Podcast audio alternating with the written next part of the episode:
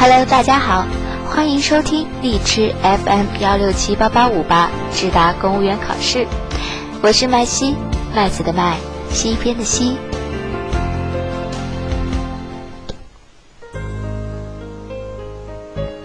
十一月二十日出版的《中国法律评论》刊发了最高法应用法学研究所博士后、北京高院法官胡昌明的《中国法官职业满意度考察》。这份基于两千六百六十六份问卷的调查显示，因工作时间长、强度大、审判风险高以及工资福利待遇低、尽职晋级慢等因素，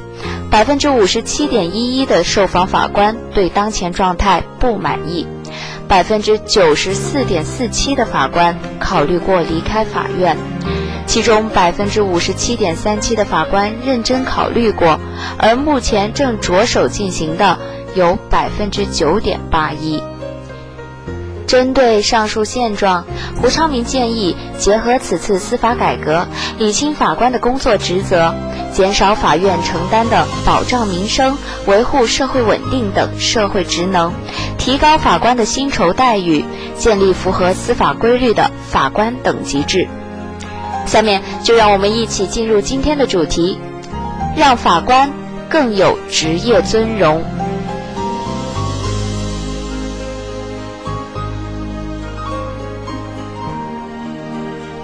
最近，一则面向两千多名法官的调查问卷显示，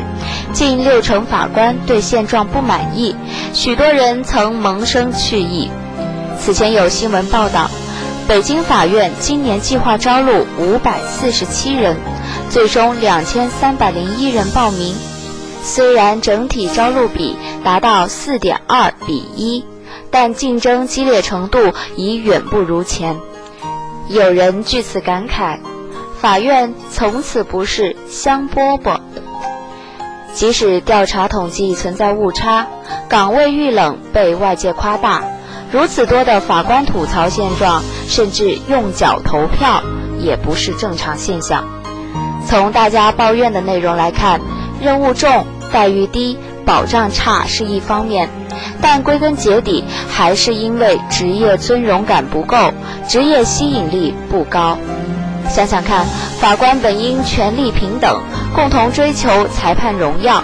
但现状却是，法官等级与行政职级挂钩，法官之上还有长官。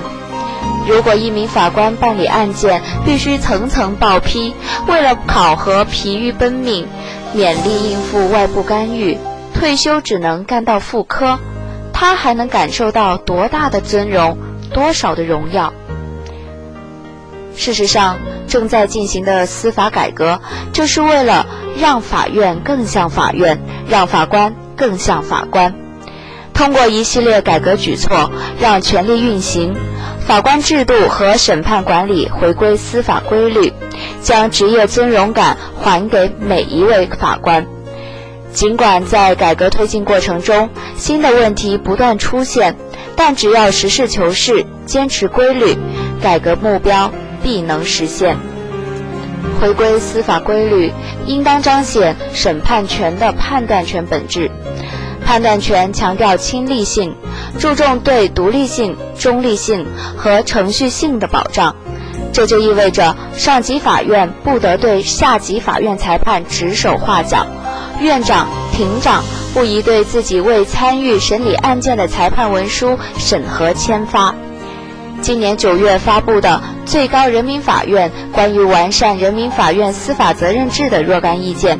就是推动让审理者裁判、由裁判者负责的最好体现。回归司法规律，应当体现司法职业特点。中央有关部门十月底联合印发的。法官、检察官单独职务序列改革试点方案，将推动建立与行政职级完全脱钩的法官单独职务序列。试点方案打破法官职务晋升的天花板，实行按期晋升、择优选升和特别选升相结合的方式，既拓宽了法官职业发展空间，也着力让改革惠及基层。基层一线法官只要认真履行职责，即使不担任领导职务，不遴选至上级法院，也能按照任职年限、业绩表现晋升到较高法官等级。回归司法规律，应当科学合理考核。审判是专门化活动，需要科学管理，不能鞭打快牛。去年年底，最高人民法院党组要求各高级人民法院取消本地区不合理的考核指标，赢得全国法官一片叫好。